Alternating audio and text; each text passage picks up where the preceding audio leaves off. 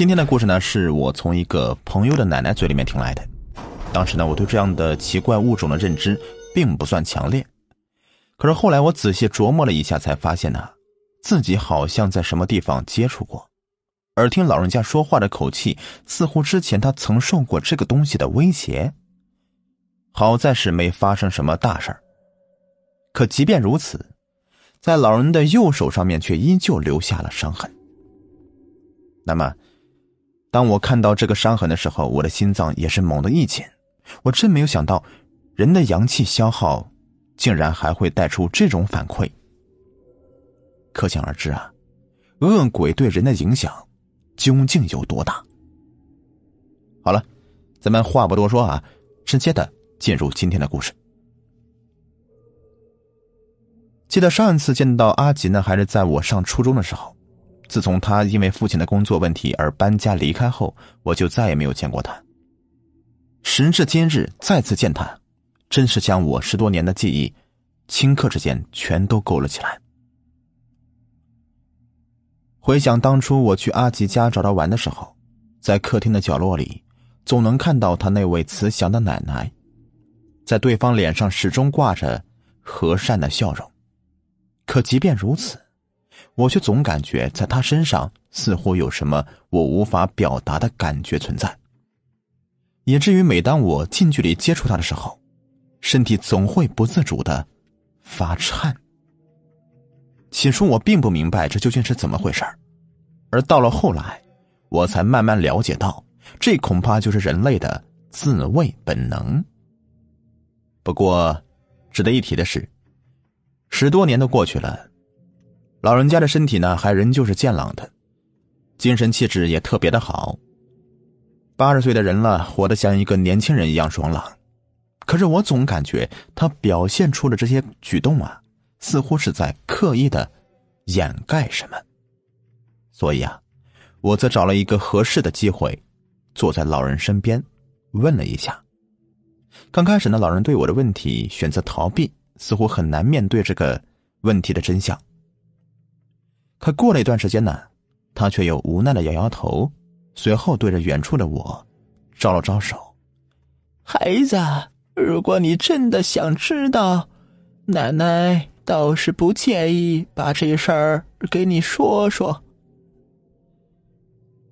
在来阿吉家的时候呢，他曾说过自己的奶奶从当初家里面搬走后就一直不对劲儿，最近几年呢才逐渐的恢复正常。可即便如此，偶尔在阿吉晚上起夜的时候，却仍旧能听到有异样的哭声从奶奶的房间里面传出来。可不论是阿吉怎么询问，都得不到最终的答案。无奈之下，他只能拜托我来询问一下他奶奶的情况。我没想到这次询问会这么顺利，所以呢，我现在则坐在老人的旁边，洗耳恭听。起初故事很平淡，可到了后来，我才发现这个故事远比想象的要复杂。奶奶姓李，在年轻时候是个特别漂亮的美女。具体呢，阿吉的爷爷是怎么追到他奶奶的？这段故事呢是比较复杂的，我们就先不要谈了啊。而在他们结婚后不久呢，李奶奶就遇到一个所谓的算命先生。对方看了他一眼，就立刻说道：“你的命数有古怪，年龄越大，怪事越多，以后还要望你自己多加小心呐。”说完这话，对方就走了，分文没取。当然，对于这样的类似诅咒的卜算，李奶奶没给他一巴掌都算客气的，想要钱，门都没有。起初，李奶奶呢对于这个算命先生说的话没有在意，只当对方是发神经似的乱说。可在李奶奶到了三十岁生日的时候，却突然看到自己的生日蛋糕居然是一颗血淋淋的人头，并且在这人头上面还有几只老鼠在不停的啃着人头上的肉。在蛋糕盒被打开的瞬间，这些老鼠就直接从人头上面跳下来。老鼠毫无顾忌的朝李奶奶咬了过来，要不是他跑得快呀，恐怕胳膊上的肉也会变得类似于人头一般的血肉模糊。而这个，还只不过是个开始。在李奶奶四十岁生日的时候，她发现，在自己睡觉的时候，似乎与老公之间的空隙处，出现另外一个人。这个人是个小婴儿，可他的这个头，李奶奶却非常熟悉。那正是在他三十岁生日的时候，出现在蛋糕盒子里的那个血淋淋的人头。而这个事情发生以后啊，他整个人的精神都变得崩溃了。而在此之后，似乎每隔十年，怪事就会降临一次，并且每次都要比上一次更加的惊悚。人害怕的不是危险的突然降临，而是告诉你一个时间，让你等待着它的降临，这种感觉最煎熬。所以，为了确保自己在五十岁生日的时候不会被遇到怪事，李奶奶呢可以说是绞尽脑汁。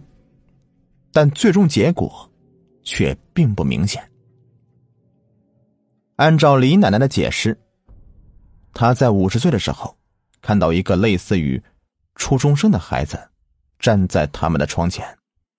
这个孩子手里面捏着一个锋利的匕首，一双猩红的眼睛透过玻璃的窗户直勾勾的盯着卧室里的李奶奶。要知道，他们家可是住在十七楼啊。能站在这样的高度的家伙，肯定是鬼啊！而正在李奶奶思维扭转的时候，她却突然看到那个初中生模样的恶鬼突然穿过窗户，并朝着他的身体飘了过来。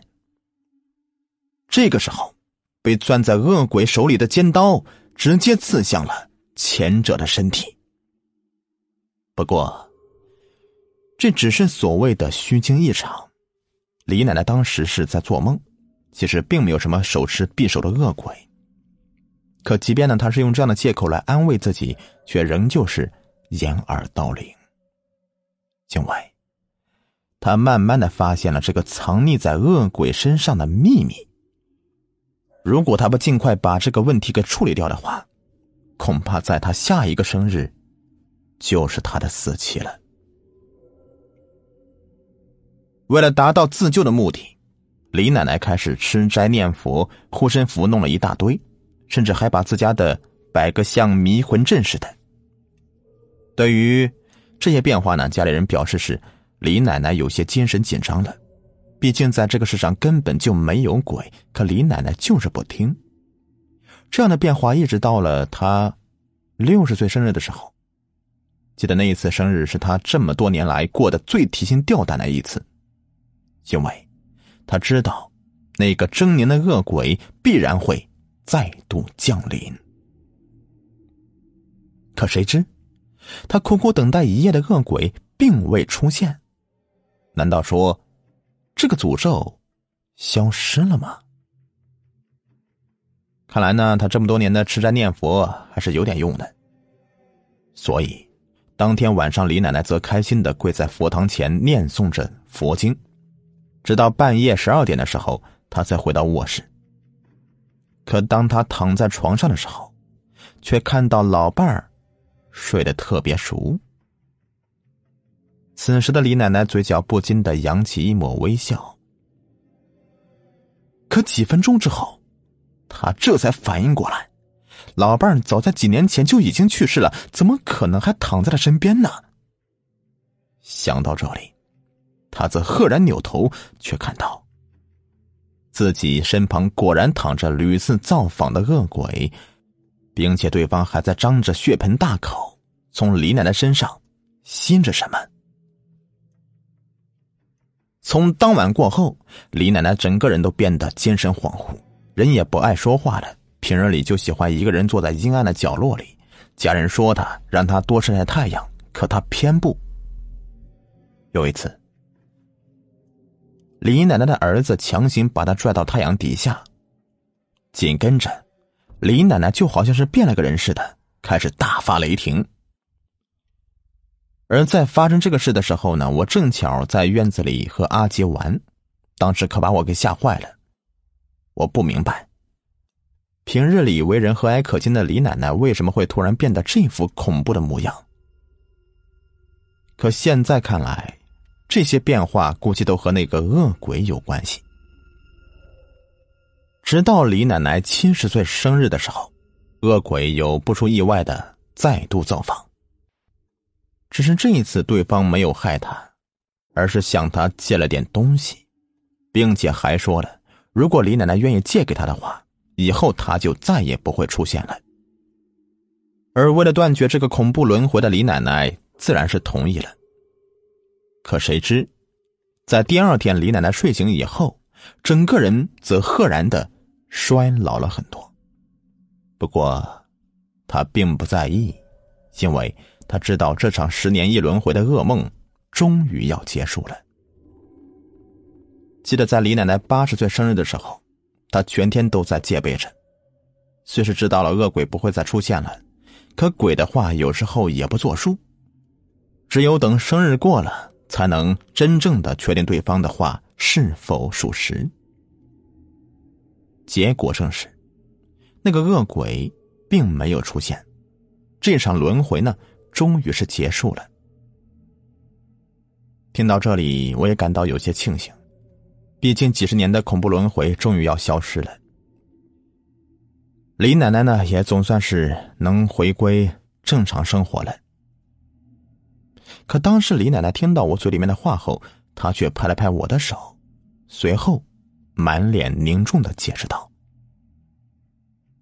孩子，这事情远没有你想象的那么简单。